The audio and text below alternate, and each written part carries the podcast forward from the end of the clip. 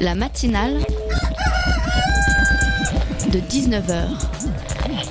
Et bah, c'est une émission qui parle de société, politique, euh, Culture alternative. On va aussi parler de sport, euh, de gens dans la rue. et l'actualité en règle générale. On va peut-être parler des corbeilles à linge pas en osier d'Auvergne. voilà, il y aura, il y aura des invités. Sociologues, des invités chercheurs. Les invités ne diront que des choses intelligentes. Ça va peut-être s'étriper un peu de temps en temps, mais La matinale de 19h, du lundi au jeudi jusqu'à 20h sur Radio Campus Paris.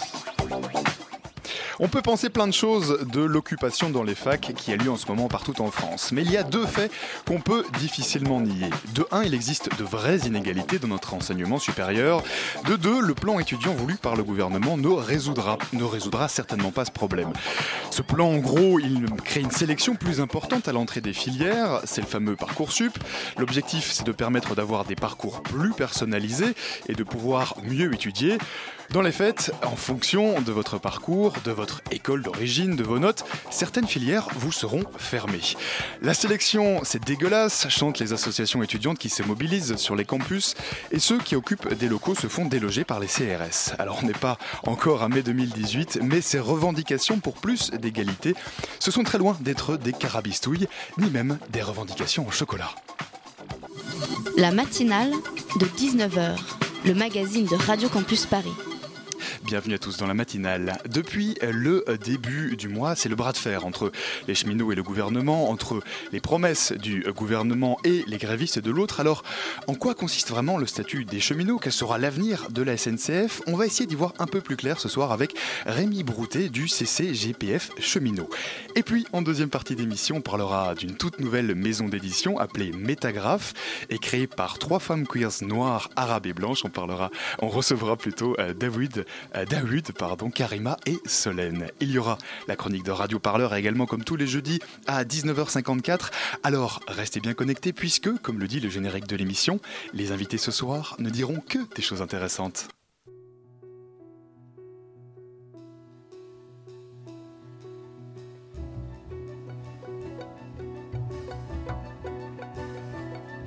Grève illimitée, portes se ferment, les piquets se forment. Grève illimitée, les bras fatigués délaissent la chaîne, les tours sont muets. Grève illimitée, grève illimitée.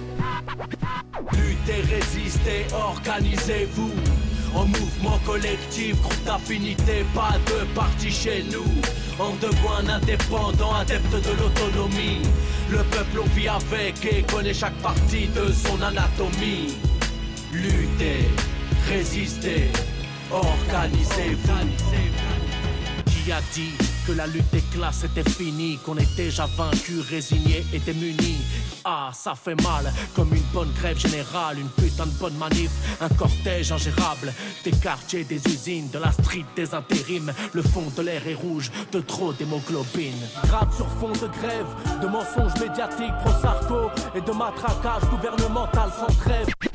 Écrasé sous le poids de la propagande, la télémort 150 chaînes, ça me fait une belle jambe. Voilà, C'était une petite introduction à notre sujet préparé par euh, notre réalisateur de ce soir, Adèle, avec des morceaux de Dominique Grange et, et Scalpel.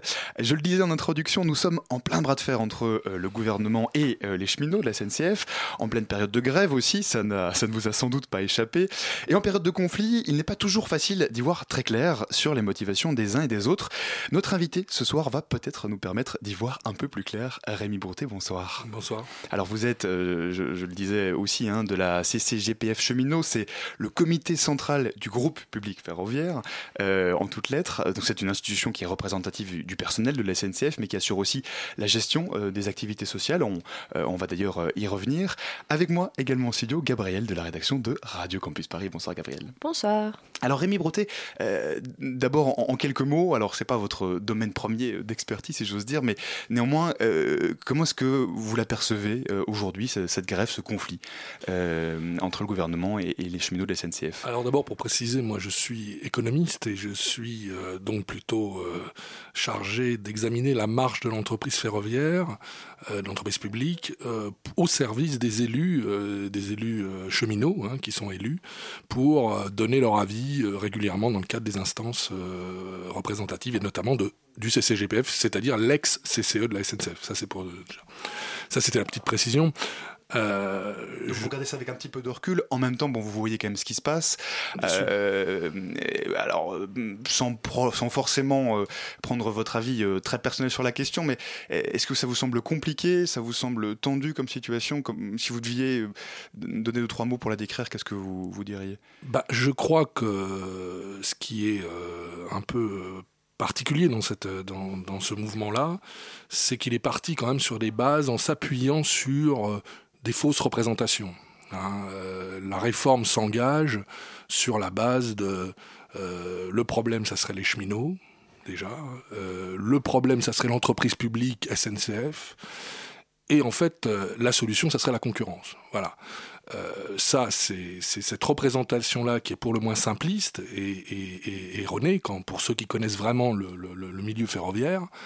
Et ça masque derrière quand même euh, la, poursuite d'une politique euh, ferroviaire qui est focalisée sur la réduction des coûts et par là même la réduction de la place du train en France. Et c'est ça le vrai débat, le vrai objet du débat.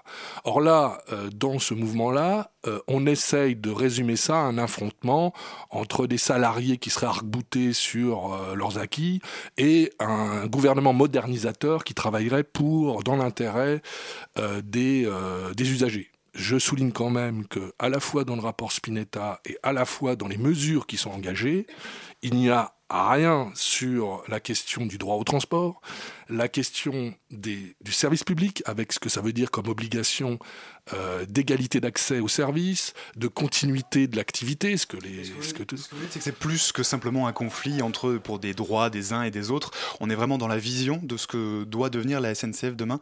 Mais, c'est une vision de société. Là s'affronte, à mon avis, derrière la vision de ce qu'on veut pour, euh, pour l'avenir. Est-ce qu'on veut une vision uniquement marchande où on est résumé à des consommateurs ou est-ce qu'on a encore des droits de citoyens? Est-ce qu'il y a encore des ambitions d'aménagement du territoire, euh, de relever les défis de l'environnement hein? Je vous rappelle quand même qu'il y a les grenelles de l'environnement qui sont derrière. Le train est par, essence un moyen de transport énergiquement euh, qui est économe en énergie, qui pollue moins, qui émet le moins de, de gaz à effet de serre. Ce sont quand même aujourd'hui, les transports, c'est 30% des gaz à effet de serre. Si on et 96%, c'est la route qui les produit. Euh, c'est des questions qui devraient être centrales au, cœur de même de ce débat. Or là, on est uniquement sur les coûts. Voilà. Alors beaucoup de choses hein, déjà dans ce que vous avez dit. On va, on va essayer de, bien mettre à plat euh, tout ça, Gabriel. Oui, vous le dites, cette réforme, c'est un peu la, poursuite de politiques déjà menées. Est-ce que cette réforme finalement a été, a été prévisible? On pouvait s'attendre, euh, vu les réformes que la SNCF avait connues auparavant, qu'on aboutisse à cette réforme-là?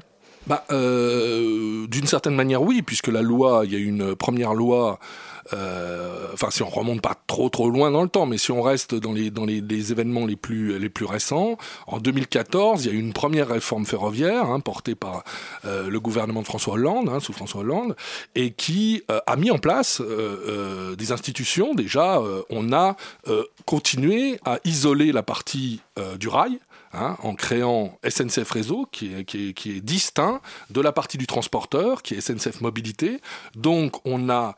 Euh, euh, on dit fracturé peut-être, ou en tout cas isolé, euh, la partie rail de la partie roue on va dire. Hein. Le rail de la roue ont été isolés ça, c'est une, euh, ce n'est pas simplement pour euh, euh, par une lubie, c'est pour pouvoir mettre en œuvre l'ouverture de la concurrence ferroviaire, parce que ce n'est pas naturel pour le rail d'être ouvert à la concurrence. Donc, il faut créer des institutions. On a aussi avoir une société, on a créé plusieurs en fait. Ah ben, on, a en fait, il y avait une société qui s'appelait RFF, qui a été créée en, en 1997, qui gérait, on va dire, la partie de l'infrastructure, mais il ne, il ne s'occupait pas encore de l'entretien. Ça, c'était la, la branche pour la modernisation et l'entretien, donc toute la partie technique, on va dire, et d'intervention technique, mhm. ça, c'était encore la SNCF qui le faisait jusqu'à la dernière réforme. En en 2014, euh, Réseau Ferré de France, donc RFF, qui était le, patrimonial, euh, donc qui gérait le patrimoine du, réseau, mais les cheminots qui intervenaient pour entretenir ce réseau étaient encore SNCF, ont rejoint, ont été absorbés dans euh, SNCF Réseau, qui aujourd'hui est le gestionnaire de l'infrastructure. C'est une forme d'organisation qu'on retrouve aussi dans l'énergie, qu'on retrouve aussi dans les, télécoms, qui vise à séparer l'infrastructure de l'opérateur qui va gérer l'activité pour permettre euh, ben, que économiquement on puisse avoir de la concurrence et, faire du profit. Voilà. Euh, le gouvernement, il se targue un peu de dire que l'ouverture à la concurrence ne veut pas du tout dire que l'on va privatiser la SNCF. Est-ce que euh, ça, c'est un peu joué sur les mots? Puisque finalement, si elle est mise sur un pied d'égalité avec des concurrents privés, est-ce qu'elle peut vraiment demeurer ce service euh, public? Ce qu'a dit Emmanuel Macron ce, midi, hein, c'est euh, voilà, c'est on, on, on, va vers la concurrence, mais on ne privatise pas. Service public, ça restera. Euh, oui, seulement ça, c'est une chose. sauf qu'Emmanuel Macron, il oublie peut-être une chose, c'est qu'il change le statut ce qui est annoncé dans le programme de réforme du gouvernement, c'est non seulement un programme d'ouverture, donc des dispositifs pour permettre l'entrée de nouveaux opérateurs concurrents de la SNCF sur le réseau, que ce soit sur le réseau TGV ou que ça soit sur les, conventions régionales, hein, sur les TER. Euh, donc ça, c'est vrai que c'est un processus. Mais dans le même processus, qui n'était pas obligatoire du tout pour le gouvernement, hein, il n'y a pas l'obligation totale de la part du droit européen, hein, euh, c'est la transformation euh, de l'entreprise publique, c'est-à-dire des EPIC, c'était des établissements publics, tant SNCF Réseau qu'SNCF Mobilité, les deux, donc les deux constituants, les deux entités fortes de la SNCF aujourd'hui, sont deux établissements publics. C'est-à-dire la différence, c'est que ce sont, c'est une personne, c'est une personne publique, euh, c'est la continuité de l'État, et ça bénéficie d'ailleurs de la de, de, de, de forme de, de, garantie limitée de l'État, et ce qui est d'ailleurs un avantage hein, pour les finances de, de, ces, de ces deux structures. Euh... Alors qu'on soit bien clair, la réforme qui est en jeu aujourd'hui, hum. celle dont on parle, elle va toucher l'ensemble de ces entités, l'ensemble de ces, de ces entités de la SNCF. Bien sûr, bien sûr. Elle va changer l'ensemble des, euh, des, hum. des, statuts. Euh, euh, pour vous, euh, en fait, ce dont on parle, ce, ce changement de, statut, il est essentiel ou pas quand on parle de l'avenir de la SNCF bah, il, est, essentiel euh, à plusieurs titres parce que euh, ce, dont ne veut pas parler euh, en fait Emmanuel Macron hormis des slogans pour dire le service public, c'est justement de rattacher à ces établissements publics quel est l'intérêt général dont ils, sont censés porter. ce qui pourrait d'ailleurs amener à un débat sur peut-être la démocratisation, euh, la place des, usagers, des élus locaux, euh, des, des, organisations de salariés dans euh, la définition du service public, dans l'exécution du service public, tout ça où on a pris peut-être ces dernières années, ça c'est peut-être ce qui manque d'ailleurs à notre euh, système ferroviaire. C'est plus de démocratie autour des établissements. Mais là, plutôt que de nous proposer davantage de démocratie, on, prend des structures qui vont vers des sociétés par actionnariat, et donc qui là vont privatiser en fait le débat. Ça sera uniquement l'intérêt de l'actionnaire, fut-il Bercy, Hein, fut-il Bercy, pour déterminer quels sont les besoins et quelle est l'offre ferroviaire dont euh, pourra euh, bénéficier à l'avenir euh, la communauté nationale. L'argument le, plus souvent avancé pour, pour, justifier cette réforme, c'est que ça va permettre de résorber au moins en partie la dette de la SNCF. Est-ce que, est -ce que ça va vraiment permettre ça? Et Déjà, quand on parle de la dette de la SNCF, de quoi on parle? Parce que ça m'a l'air un peu flou. La dette de, de les SNCF, peut-être Alors, euh, euh, bon, pour, il faut dire que le, la dette, elle remonte à il y a, on va essayer de, faire assez bref, mais... Euh, un tableau noir. Hein. Voilà, il y a 20 ans, on remonte à 20 ans, à la création de l'établissement, justement, Réseau Ferré de France, dont j'ai parlé il y a 20 ans. Mhm. On a créé ce, cet, cet, cet, établissement, alors pour préparer l'ouverture à la concurrence déjà. Les années 90. voilà, mais aussi pour y loger déjà 20 milliards de dettes qui étaient les dettes accumulées notamment par la construction des premières lignes euh, LGV que euh, les pouvoirs publics euh, n'avaient pas voulu euh, financer suffisamment. LGV, ligne à grande vitesse. Hein, ligne à grande vitesse, excusez-moi, oui, bien sûr, c'est les, les, lignes à grande vitesse. Et donc les premières, déjà, on avait accumulé des déficits. Des déficits aussi parce que la concurrence de la route, et notamment au niveau du transport de marchandises ferroviaires, avait déjà fait des effets et des dégâts avec un recul du train par rapport à la route. Ça, c'est un, un phénomène aussi que le gouvernement ne traite pas. C'est la question de la concurrence des autres modes. Euh, normal quand on a peut-être pour le, gouvernement, quand on a lancé soi-même les, les, Macron, comme on dit, il y a peut-être un problème aujourd'hui à, à s'interroger là-dessus. Mais revenons à la dette. La dette à 20 milliards, elle est logée. Et il faut savoir que les Allemands, par exemple, avaient aussi accumulé de la dette. Hein. le ferroviaire, le fer, euh, ça coûte cher, hein, ça coûte, il faut y mettre de l'argent. Euh, après, il y a un débat sur quelles ressources y affecter, comment, qui prend en charge. ça coûte autant d'argent d'ailleurs? C'est parce que les, infrastructures coûtent très cher à, installer? Alors, les infrastructures sont effectivement, vous avez 30 000 km aujourd'hui de, de, lignes, hein, 48 000 voies, de kilomètres de voies, c'est parce que vous avez des, voies à deux, euh, à plusieurs, vous avez des lignes sur lesquelles il y a plusieurs voies. vous avez des infrastructures d'une partie qui est électrifiée, avec des caténaires, avec toute une technologie qui, qui, qui, fait la, structure ça, ça, coûte très très cher. Et ça, ça coûte ferroviaire aussi à entretenir. et puis il y a les, les matériels qu'il faut faire rouler. Une rame de TGV, c'est 35 millions d'euros à peu près, hein, quand même. Alors j'en viens du coup à la dette. Euh, à l'époque, euh, quand on a commencé à faire des réformes dans les années 90, cette dette euh, été sous contrôle entre guillemets. C'est ce que je comprends de ce que vous dites. Pourquoi aujourd'hui c'est plus le cas? Alors, l'État n'a pas voulu, d'abord, un, s'attaquer à la racine. Les Allemands l'ont fait. Hein.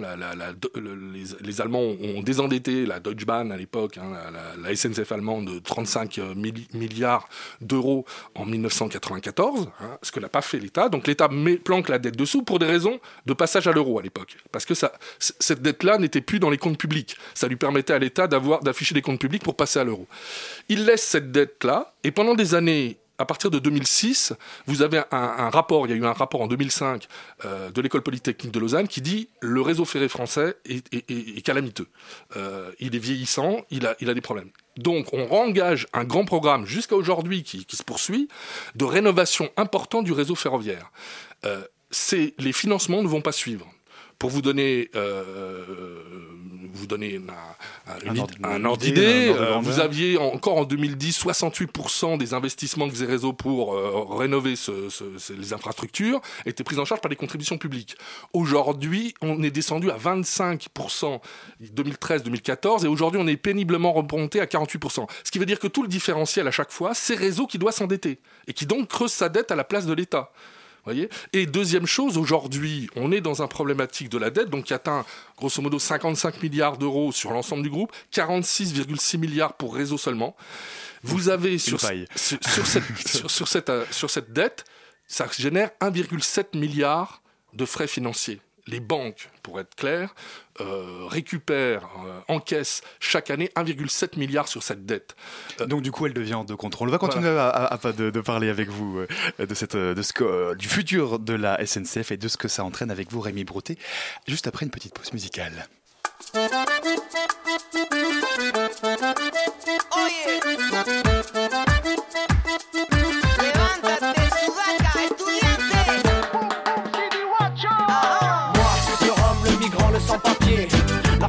Le banlieusard, le matouché, le paysan, le SDF, le prisonnier, l'invisible, méprisé, colonisé. Moi le chibéni, le précaire, l'ouvrier, le révolutionnaire, le maudit, l'oublié. Moi le grain de sable, l'arrête dans leur gosier. Moi et la mémoire de nos frères de l'océan.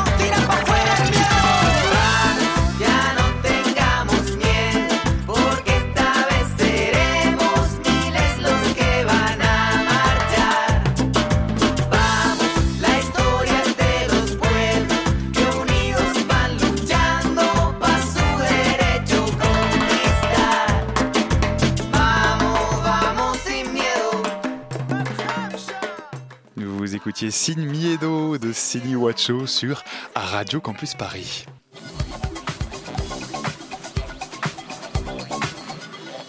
Vous écoutez toujours la matinale de Radio Campus Paris. On est en compagnie toujours aussi de Rémi Broté de la CCGPF Cheminot. On parle avec lui de l'avenir de la SNCF. Alors, euh, Rémi Broté, vous, nous avez bien expliqué hein, que la, SNCF était divisée en différentes euh, entités, euh, qu'aujourd'hui on changeait le statut de ces entités pour, grosso modo, permettre une future concurrence. quand le gouvernement dit la concurrence, ça a marché avec les télécoms, ça a marché avec la Poste, donc ça va marcher avec la SNCF. Qu'est-ce que vous répondez? Ben, euh, D'abord qu'il y a une expérience qui existe hein, euh, en France. Il y a déjà une ouverture à la concurrence qui est effective depuis 2006 dans le fret ferroviaire, c'est-à-dire les marchandises. Hein. Et, ce qu'on constate dans le fret ferroviaire, ben, c'est que l'ouverture à la concurrence, elle n'a pas amené un développement du fret ferroviaire, mais plutôt un effondrement.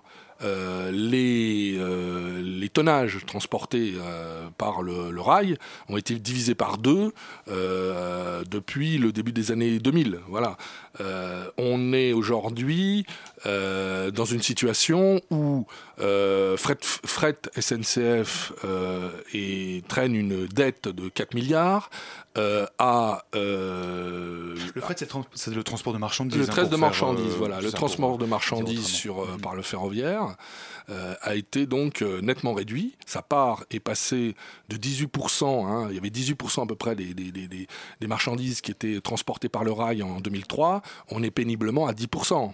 Euh, je rappelle quand même que le Grenelle de l'environnement fixait la part à 20%, autour de 20% pour, pour les années 2025. On est complètement sur une pente déclinante. Donc ça marche pas ça ne marche pas. Ça ne marche pas non seulement pour l'opérateur public, dont les effectifs, je vous le dis quand même, on est passé de, de, de, 12 000 à, à, 6 000 cheminots depuis l'ouverture à la concurrence, hein, euh, divisé par deux les effectifs cheminots, et, et, les capacités ont été réduites, hein, des centres de tri, de, de, tri qui ont été, des gares de triage qui ont été fermées. Hein.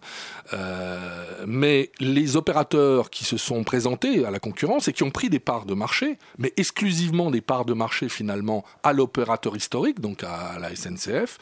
Euh, ces nouveaux entrants, dont par exemple une filiale de la, Deutsche Bahn, hein, euh, DB Cargo, hein, Cargo. Les, Allemands, du coup. Les euh, Allemands sont venus, mais les Allemands, eh ben, la concurrence ne fonctionne pas non plus, puisque cette Eurocargo Rail, la, filiale de la Deutsche Bahn, a essuyé des pertes et a fait un, plan de suppression d'emplois de, 105 portant sur 105 licenciements l'année dernière, et elle a dû être recapitalisée, donc on a dû réinjecter de l'argent à hauteur de 150 euh, euh, millions d'euros. Vous parlez de l'Allemagne, justement, cette réforme, elle serait une application d'une directive euh, européenne antérieure. Est-ce que finalement, du, coup, on avait, le, on avait le choix dans cette réforme ou si elle nous était imposée par l'Union européenne, était-elle inévitable? Alors, moi, je dirais comme les précédentes directives. En fait, depuis, ça fait 30 ans maintenant à peu près, euh, les, grands, euh, euh, les grands services publics de réseau, Hein, euh, les grands monopoles, c'était organisé historiquement, alors pas toujours en service public, mais en tout cas nous en France c'était service public, ailleurs c'était d'intérêt général ou autre, en tout cas en monopole, euh, il y a 30 ans de, politique européenne avec des directives, des paquets comme on appelle, des règlements qui ont, qui ont peu à peu obligé ou essayé de contraindre à casser ces monopoles et à introduire de la concurrence. Preuve d'ailleurs que c'est pas si naturel comme ça la concurrence. Il faut euh, forcer par des règlements, par des institutions, il faut créer des gendarmes, hein, comme l'agence l'ARAFER, l'agence de régulateur, le régulateur qui, doit imposer justement cette concurrence. Donc économiquement, c'est pas quelque chose forcément de naturel. Et on est au bout quand même avec le ferroviaire de l'application de, de directives qui ont déjà produit dans les télécommunications, dans l'énergie, dans l'aérien, à ouvrir ces secteurs. Il n'y a, à ma connaissance, pas d'études réelles, sérieuses, sur les conséquences de ces ouvertures en termes euh, euh, d'accès, de, de, généraliser les, les, droits d'accès, donc les tarifs. Euh, est-ce que est-ce que ça s'est conclu pour une un meilleur accès pour les usagers à des tarifs abordables? Est-ce que tous les territoires sont restent couverts? On le voit avec la téléphonie mobile, même s'il y a les zones grises dont on parle. On risque demain d'avoir le même phénomène, sûrement pour le, fer, le ferroviaire. Alors, cela dit, puisqu'on prend l'exemple des, des, télécoms, les télécoms, bon concrètement, moi en tant qu'utilisateur de téléphone, j'ai vu ma facture euh, réduite euh, de manière très importante. Euh, demain, qu'est-ce que ça pourrait représenter pour un usager de la SNCF, pour un citoyen empruntant les lignes de la SNCF Ça pourrait représenter quoi comme, comme différence?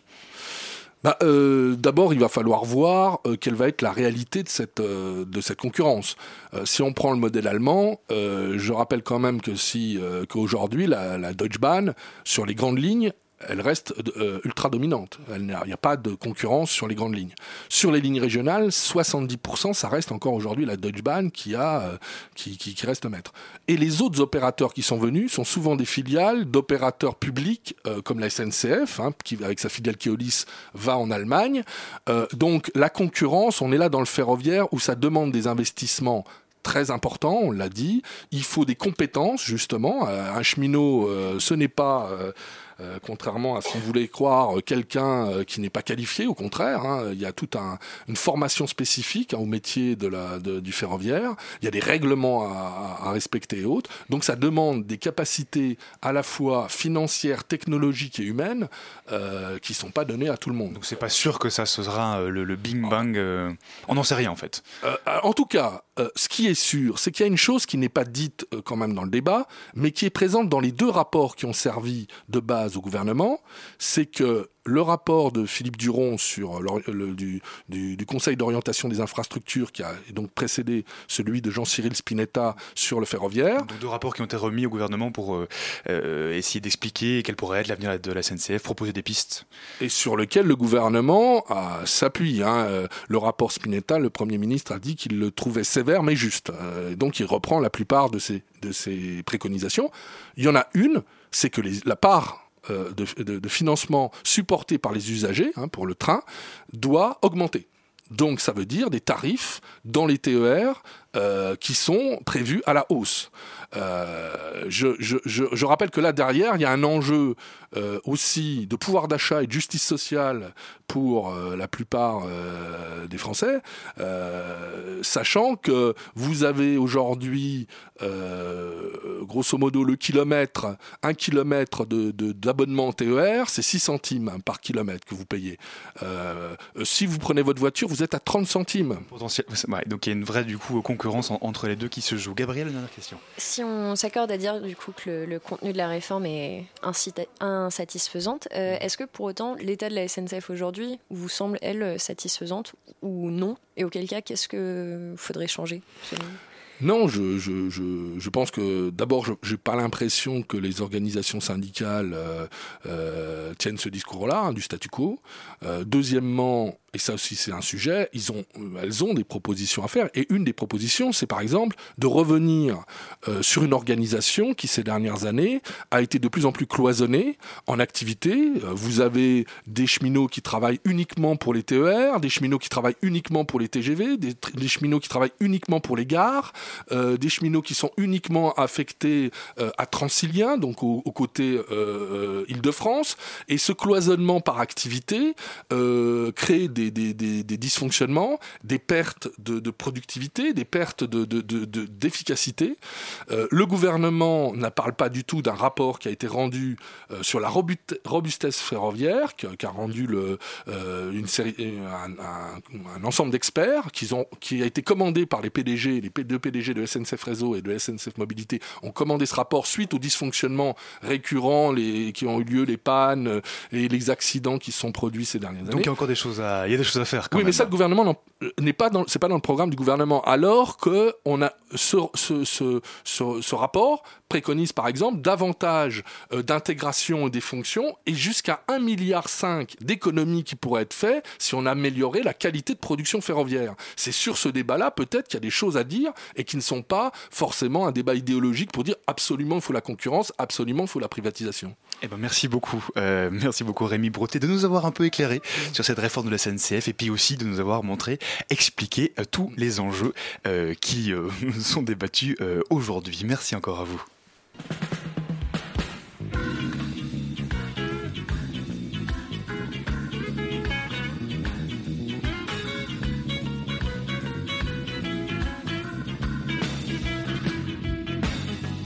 England to Poland, every step across the ocean, the ruling classes them is in a mess. Oh yes, the capitalist system are regress, but the Soviet system not progress. So which one of them you think is best? When are the two of them the workers are contest? When crisis is the order of the day? When so much people crying out for change nowadays? So what about the working class? Comrade Chairman, what about the working class? They bear the cost, they carry the cross, and them now go to get them thanks in Gadons. Them now go to get them thanks. From the east to the west to the land I love the best. The ruling classes them is in a mess. Oh yes, crisis is the order of the day. The workers them demanding more pay every day. The peasants want a lot more say nowadays. The youth them rebelling everywhere. Everywhere, insurrection is the order of the day. There's a lot of people crying out for change nowadays. Nobody blame it on the black working class, Mr. Racist. Blame it on the ruling class. Blame it on your capitalist boss. We pay the cost. We suffer the loss. And we now go to new cross, not a Ross. We now go to new cross.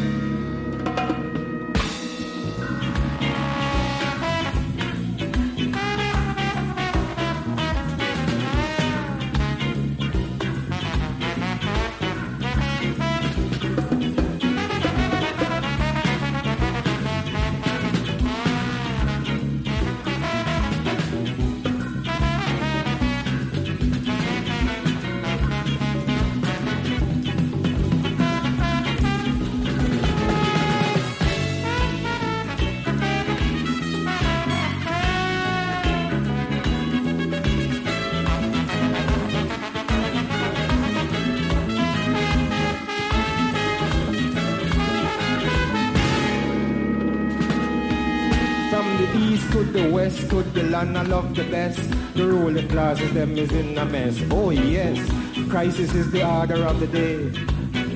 The workers them demanding more pay every day. The peasants want a lot more say nowadays. The youth them rebelling everywhere. Everywhere, insurrection is the order of the day. There's a lot of people crying out for change nowadays. Nobody blame it on the black working class, Mr. Racist. Blame it on the ruling class. Blame it on your capitalist boss. We pay the cost. We suffer the loss. And we never forget the new cross, not a Ross. We never forget the new cross.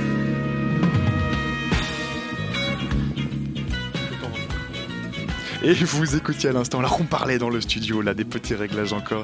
Vous écoutiez What About the Working Class de Lytton Keys Johnson sur Radio Campus Paris. La matinale de 19h du lundi au jeudi jusqu'à 20h sur Radio Campus Paris. Quizzy me souffle-t-on euh, dans, dans l'oreille, me souffle dans l'oreille mon notre réalisateur. Et si on parlait, c'est parce que Jacques, le grand Jacques, vient de nous rejoindre en studio. Alors, on a l'habitude euh, d'écouter tes actus étudiantes euh, plutôt le mardi soir, Jacques. Cela dit, on est très heureux puisque tu viens de Merci. parler ce soir. Bienvenue. Eh bien, je ne viens pas parler d'actu étudiante ce soir. ah bon, alors, je, je, je, je si viens, corrige, je pour corrige. vous parler d'un triste constat, c'est que j'ai l'impression que la France ne se soucie plus des attaques terroristes sur son sol, ou presque plus. Disons que si on prend la définition du Larousse pour terrorisme, je lis, ensemble d'actes de violence, attentats, prise d'otages, etc., commis par une organisation ou un individu pour créer un climat d'insécurité, pour exercer un chantage sur un gouvernement, pour satisfaire une haine à l'égard d'une communauté, d'un pays, d'un système. Bon, je pense que jusque-là, on est tous d'accord, on visualise à peu près bien. Néanmoins, j'ai la fâcheuse impression que pour que les gens en aient quelque chose à faire, il faut nécessairement que certains mots-clés soient présents. Et vous vous doutez bien de quels sont ces mots-clés. Hein. On s'imagine islamisme, Daesh, djihad, musulmans, arabes, voilà. Je pense même que dans quelques temps, on se permettra des barbus. Hein. Ah oui, je pense qu'on se... je pense d'ailleurs qu'on se le permet déjà. Euh, mais euh, ça se base sur quoi alors ce, ce ressentiment, Jacques? Alors sur deux choses. Euh, la première pourrait presque être comique si ça n'était pas aussi désolant. Récemment, à Münster, en Allemagne, une camionnette bélier a foncé sur les passants, faisant deux morts et une vingtaine de blessés. L'auteur de, ces attentats, de cet attentat sera un Allemand ayant des liens potentiels avec l'extrême droite selon certaines sources. Bon, et ben même là, certains médias se sont sentis obligés de faire rentrer l'islam en jeu, probablement pour faire du clic, comme dirait Morsaille. en effet, CNews a tenu à préciser que le terroriste n'était pas islamiste, mais on est bien content de l'apprendre. Et encore plus aberrant, Ouest France a présenté le terroriste comme allemand non musulman comme si tous les musulmans étaient terroristes. Mais ça n'est finalement pas ce qui m'inquiète le plus, puisque ça fait un bout de temps que l'amalgame semble être une discipline olympique pour certains. Ah, Qu'est-ce qui t'inquiète alors? Bah, En revanche, ce qui m'inquiète, c'est le nombre d'attaques terroristes qui ont eu lieu récemment et qui n'ont pas été dénoncées ni même désignées comme telles. Si je vous dis Montpellier, lycée autogéré, Strasbourg, Tolbiac, vous me dites J'aurais tendance à dire euh, attaque de l'extrême droite euh, contre des étudiants. Exact, mais tu me dis ça parce qu'on est à Radio Campus Paris et c'est bien connu. À Radio Campus Paris, on est des gauchers ah et donc on est au courant de ce genre de choses. Évidemment. Mais sinon, j'ai pas l'impression que ça perturbe grand monde que des groupuscules d'extrême droite attaquent et tabassent des étudiants. J'ai même vu des gens se féliciter que des branleurs gauchistes se soient pris ce qu'ils méritaient. Quand un gamin de 8 ans euh, dit qu'il était contre Charlie, là on le renvoie directement, mais alors là il n'y a pas d'apologie. Alors vous imaginez bien que pour euh, donc voilà, y a, pour dire que ça c'est des actes terroristes, il n'y a plus personne non plus. Alors est-ce que c'est parce que les gens qui commettent ces actes sont de bons blancs? Est-ce que c'est parce que ce sont certaines personnes avec certains idéaux qui sont visées? Le fait qu'il n'y ait pas encore eu de mort, et soyez sûr qu'il y en aura si on laisse les choses es escalader, ou bien tout simplement parce que ça y est, on y est arrivé, les gens ne font plus du tout la différence entre terrorisme et musulman.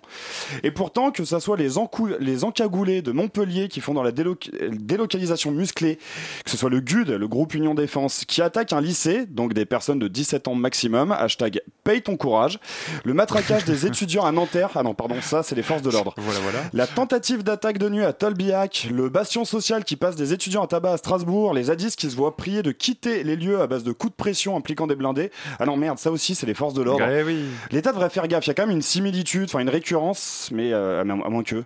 Mais oui, c'est ça On n'appelle pas ça des actes terroristes parce que ça sous-entendrait que l'État est lui-même terroriste. Et ça, ça serait ballot Ils vont quand même pas condamner des frères d'armes aux méthodes similaires et à l'ennemi commun. Bah non, ouais, donc franchement, ne, nous dénonçons pas nous-mêmes. Du coup, ça veut dire quoi, Jacques? Ça veut dire que les étudiants sont, un, sont devenus des ennemis en quelque bah, sorte? Visiblement, vu comme on a l'impression que les étudiants et les zadistes sont en mode 5 étoiles dans GTA depuis quelques semaines, puis un 5 étoiles bien vénère, hein, où non seulement la police envoie les blindés, mais où en plus les gangs rivaux décident de filer un coup de main aux forces de l'ordre. Non bon, pour en revenir au début de notre chronique, à savoir la définition du terrorisme, ensemble d'actes de violence commis par une organisation ou un individu pour créer un climat d'insécurité, pour satisfaire une haine à l'égard d'une communauté, d'un pays, d'un système. Il y a quand même une certaine accointance. Et si l'on ne veut pas que cette violence escalade, il faut désigner ces actes tels qu'ils sont. Des actes terroristes, certes pas encore aussi graves que ceux qui sont revendiqués par ISIS, mais annonciateurs de bien pire. Il faut appeler ça des actes terroristes du moins jusqu'à ce que Macron ubérise pas l'Assemblée nationale, mais l'Académie française, et que l'Académie française mette musulman dans le terme terroriste. Oui, on ne sait pas, on ne, prédisons pas l'avenir, n'allons pas trop, trop loin encore, mais euh, en attendant, il y a, d'autres choses euh, qu'on peut faire, Jacques. Alors, avant toute chose, restez vigilant, euh, notamment sur les réseaux sociaux. Je pense par exemple à garder un œil sur un certain site attribué au Raptor et à Papacito, qui en gros ont autant d'influence que des Instagrammeuses beauté, mais auprès des masculinistes de l'extrême droite. C'est un site qui appelle clairement les nouveaux réacs et droitards à s'organiser, se rassembler et à monter une équipe. Ouais, dit comme ça, on se doute que c'est pas pour aller aux champignons. Non, effectivement. Donc oui, restez vigilants sur ce genre d'action. Et si vous souhaitez répondre de manière un peu plus musclée, un peu plus directe, faites preuve d'originalité et ne vous rabaissez pas au rang de ces énergumènes. Comme par exemple le groupe Antifa de Lyon qui a fermé le Bastion, un bar communautaire, qui avait vu son, suite à son ouverture le nombre d'agressions racistes, sexistes et homophobes salement augmenter. Et bien plutôt que de l'attaquer ou de faire appel à la municipalité, le groupe Antifa a pris truelle, parpaing et ciment et a emmuré le bar, condamnant les accès. Simple, basique, sans armes, ni violence, prenez exemple. Et sinon, il nous reste toujours les Dead Kennedys à réécouter.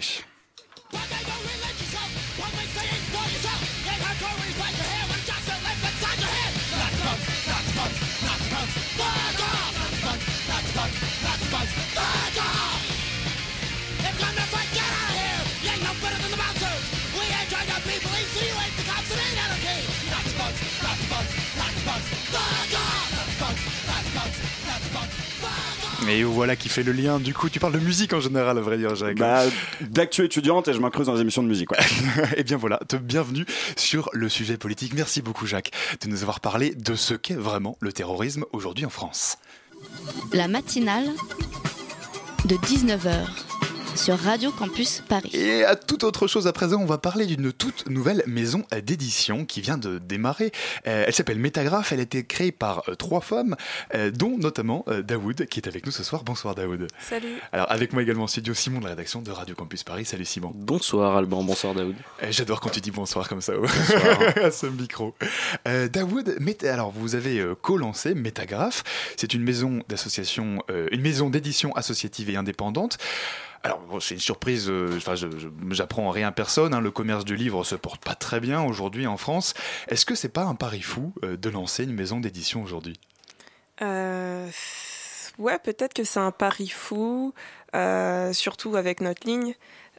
forcément, ça, ça, peut parler à un nombre restreint de personnes, mais après, tant que ça, ça intéresse les lecteurs et les lectrices, et bah Ouais, peut-être que c'est un pari un peu fou, mais euh, on est prêt à le relever en tout cas.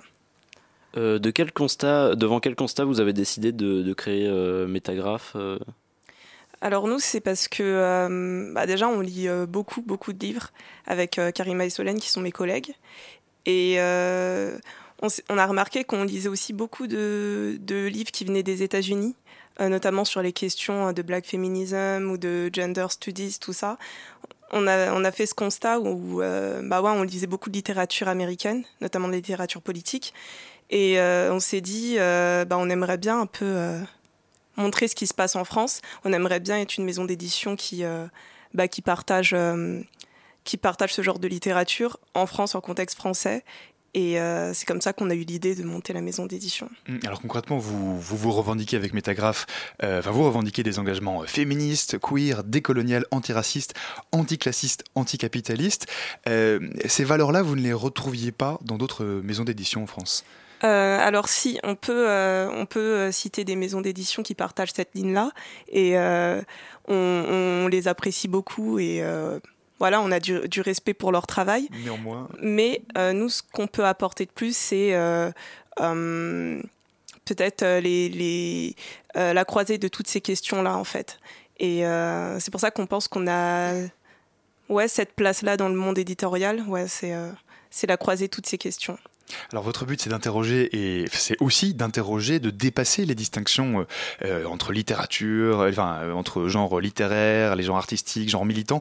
comment est-ce qu'on fait ça concrètement quand on est éditeur ou éditrice d'ailleurs? Alors c'est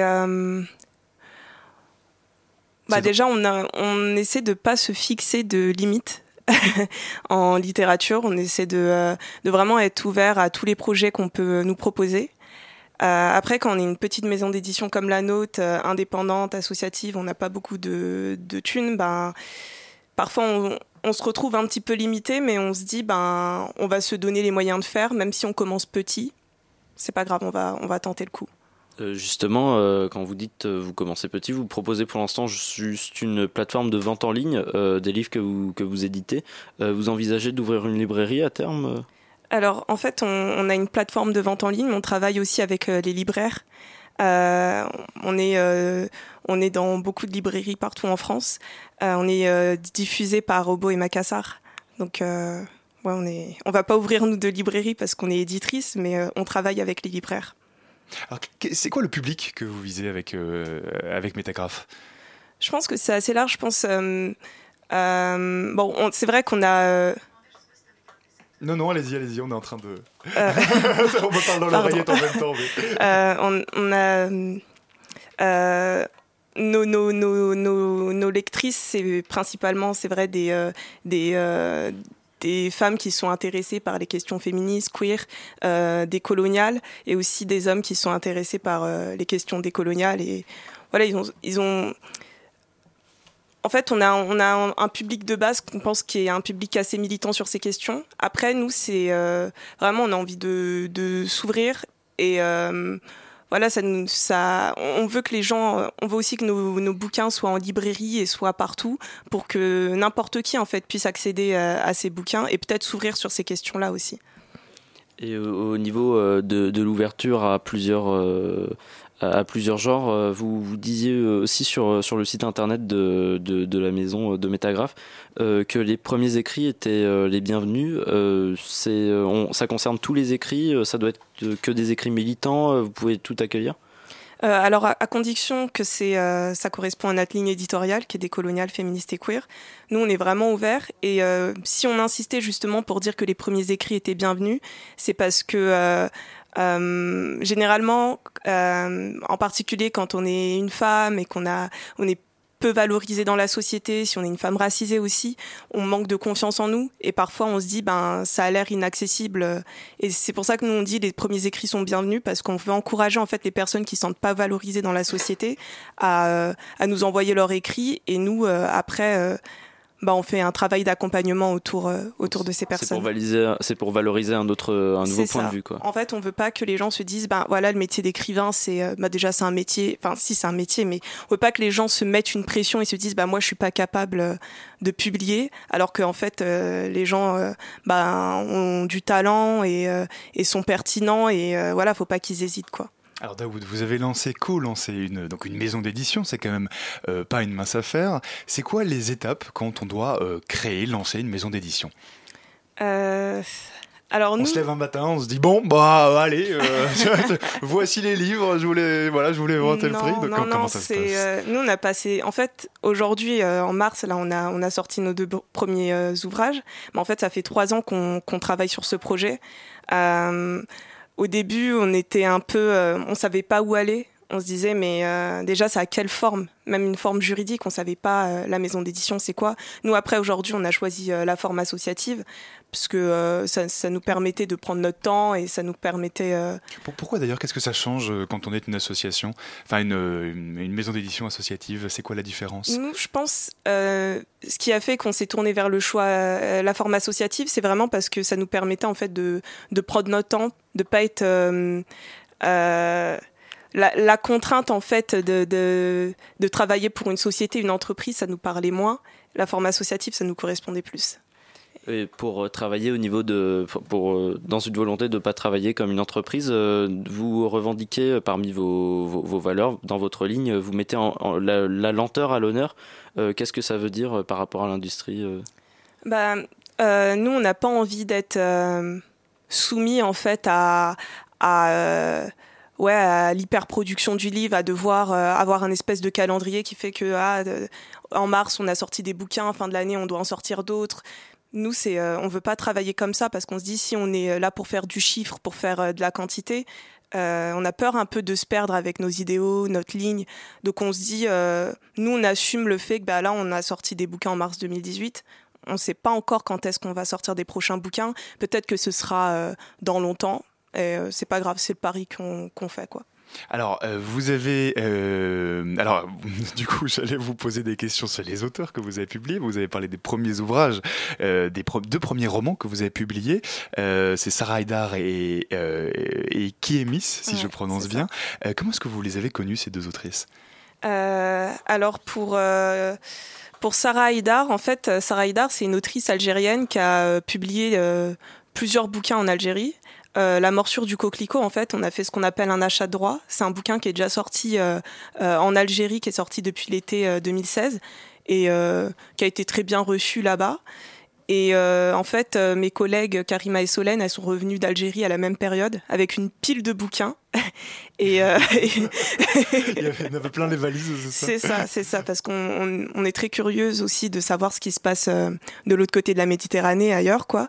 Et du coup, elles sont revenues avec une pile de bouquins, dont le, dont La morsure du coquelicot, donc qui est le, le cinquième livre de Sarah Hidar, le deuxième en français. Et, et en fait, on a ça nous a beaucoup touché l'écriture de Sarah. Elle est hyper franche dans ce qu'elle raconte euh, et, euh, et voilà, il y a même ce côté un peu brutal que nous on a qui nous a beaucoup interpellé, beaucoup touché. Et du coup, on, euh, s'est dit, ben, ce serait pas mal de le sortir ici, de voir comment il serait euh, reçu, parce que euh, c'est un roman d'anticipation, La morsure du coquelicot. Donc ça peut se passer n'importe où, même si le contexte est, est plutôt un contexte kabyle. Dans le bouquin, on, on, le comprend assez facilement. Mais voilà, c'est un roman d'anticipation, ça peut se passer partout et n'importe quand, quoi. Après, pour Kiemis, donc. Deuxième roman, du coup, que vous avez déjà Alors, du coup, c'est un recueil de poésie et, euh, et du coup, c'est euh, euh, on la suivait sur les réseaux sociaux. En fait, c'est une blogueuse afroféministe qui est assez connue, assez populaire, qui a un blog qui s'appelle Les Bavardages de Kémis. Et euh, nous, on la suivait et en fait, un de ces quatre, on a reçu, on a reçu son manuscrit. Et, et du coup, on était on a été touchés parce que Kiemi, c'est une, voilà, une blogueuse afroféministe, mais vraiment, elle parle de toutes les questions, ben, bien sûr, euh, sexisme, racisme, elle parle aussi des questions de classe, et elle est très pertinente sur ces questions-là. Et euh, recevoir euh, à nos humanités révoltées, ça a été un, un bonheur, et bon, on s'est fixé là-dessus. Euh, bah, du coup, j'allais vous demander de nous parler euh, des, de ces livres-là euh, où figurent À nos humanités révoltées et La morsure du coquelicot. mais ça fait partie d'une collection, c'est ça, de la collection Météorite? C'est ça, la collection Météorite, ouais. En fait, la collection Météorite, c'est, ce serait un peu tous nos ouvrages littéraires. Et à côté de ça, on prévoit d'avoir la collection Skéné, qui est une euh, collection qui va plus s'adresser aux, ouais, aux écrits, aux essais politiques. Donc pour l'instant, on n'a pas encore euh, publié d'ouvrage euh, d'essais politiques, mais ça pourrait venir. Ça pourrait venir, ouais. C'est pour dire aux gens qu'on est aussi ouvert à, à ce type d'ouvrage. Et pourquoi vous aviez voulu séparer les écrits, les écrits plus littéraires, si je puis dire, et les écrits, et les essais, les essais politiques? Bah, Alors nous, c'est vrai que on a fait le choix d'avoir deux collections différentes pour les essais politiques et pour euh, les écrits plus euh, littéraires, les fictions, les romans, le théâtre et tout. Euh, et en même temps, on n'a pas envie d'être limité en fait. pour nous, un essai politique, il peut aussi être très littéraire avec une écriture très fine. On est, on est, ouais, on, se dit que, je pense, c'est un peu pour mieux coller à ce qui se pour montrer qu'on qu'on a un catalogue assez ouvert. Mais après, nous, c'est justement ce qui nous intéresse, c'est de montrer qu'un écrit politique peut être euh, très littéraire et un écrit littéraire peut être très politique. Une dernière question, vous vous attaquez aussi à un gros problème, en tout cas vous voulez euh, vous y attaquer, euh, c'est celui des, droits d'auteur. Vous voulez notamment aller à contre-courant de la précarisation croissante des écrivains, des écrivaines. comment ça? Alors, bah, c'est quand justement on a monté le projet de maison d'édition, on s'est dit ok, on s'est un peu renseigné bien sûr, enfin on s'est un peu, on s'est carrément renseigné sur les droits d'auteur et on a remarqué qu'en fait les euh, bah, auteurs ils bah, ils étaient très précaires et nous ça nous bah, ça nous touche et ça nous révolte parce que voilà le livre ça vient d'eux à la base. Hein. Sans eux on est nulle part. Donc euh, on a essayé de euh, se renseigner sur comment revaloriser les, les droits d'auteur. je pense notre réflexion elle est pas finie parce qu'elle est pas fermée. On apprend tous les jours et euh, comment ça se passe concrètement? Bah, C'est réfléchir notamment sur, euh, bah, sur leurs droits, mais aussi sur la durée des droits d'auteur. Parce qu'en en droit, normalement, le, la durée des droits d'auteur, c'est 75 ans. Euh, ça veut dire que le bouquin, euh, le bouquin qu'on, qu'en gros on va distribuer et qu'on va diffuser, qu'on va éditer, il va nous appartenir pendant 75 ans. Et nous, ça nous, ça nous correspond pas. Donc nous, peut-être qu'il faut un peu réduire ça. Du ouais, on baisse nous. Bah, merci beaucoup d'être venu nous parler euh, de Métagraphe Édition. Bien sûr, on mettra tous les liens dans le podcast de l'émission. Puis ravi d'avoir, on vous sent passionné en tout cas par. Merci, merci. on mettra toutes les informations, bien sûr, sur le podcast de l'émission. Merci encore d'être venu nous parler ce soir la matinale de 19h du lundi au jeudi jusqu'à 20h sur Radio Campus Paris. Et comme chaque jeudi, c'est la chronique de notre partenaire Radio Parleur. Cette semaine, euh, l'équipe de Radio Parleur ne pouvait bien sûr être ailleurs qu'à Notre-Dame-des-Landes. Malgré euh, l'abandon du projet d'aéroport, la zone à défendre est visée depuis lundi matin par une opération militaire décidée par le gouvernement. L'objectif expulser et raser de nombreux lieux de vie considérés comme illégaux. Gérard Collomb, le ministre de l'Intérieur, avait promis la fin des opérations mardi soir, mardi soir entre guillemets, parce que nous sommes jeudi et la situation semble s'enliser entre les gendarmes d'un côté et habitants de la ZAD, de la zone à défendre, de l'autre. Pour Radio Parleur, Guillaume Hubert était sur place ces derniers jours. Il nous emmène au plus près des habitants de la ZAD et de leur combat.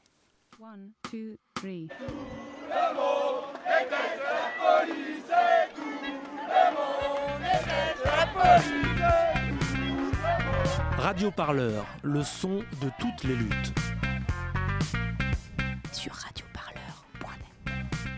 Le pylône à l'accueil de la ZAD tient toujours, il est 8h40. Ici on peut entendre euh, épisodiquement euh, des explosions, sentir au loin l'odeur des lacrymogènes. On va se rapprocher du site. La définition du terrorisme dans le dictionnaire dit euh, utilisation systématique de la violence à des fins politiques. Donc la définition du terrorisme est politique.